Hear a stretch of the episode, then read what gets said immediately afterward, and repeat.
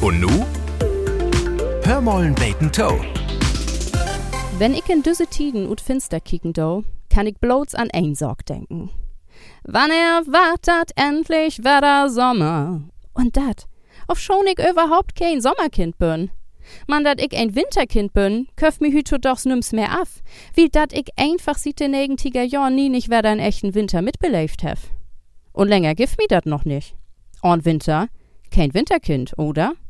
Könnt sich noch an den Winter erinnern, der sich so richtig mit Eis und Schnee ankündigt hat? Und wo sich der Schnee nicht noch 24 Stunden wieder ins Slum verwandelt hat? So dat ein nie nicht weten deit. Ist dat Slum oder ist dat Cheat? Für mich beschrift dat den Winter in Norddeutschland obt best. Ich weet, Schnee ist für ein Alldach ziemlich unpraktisch.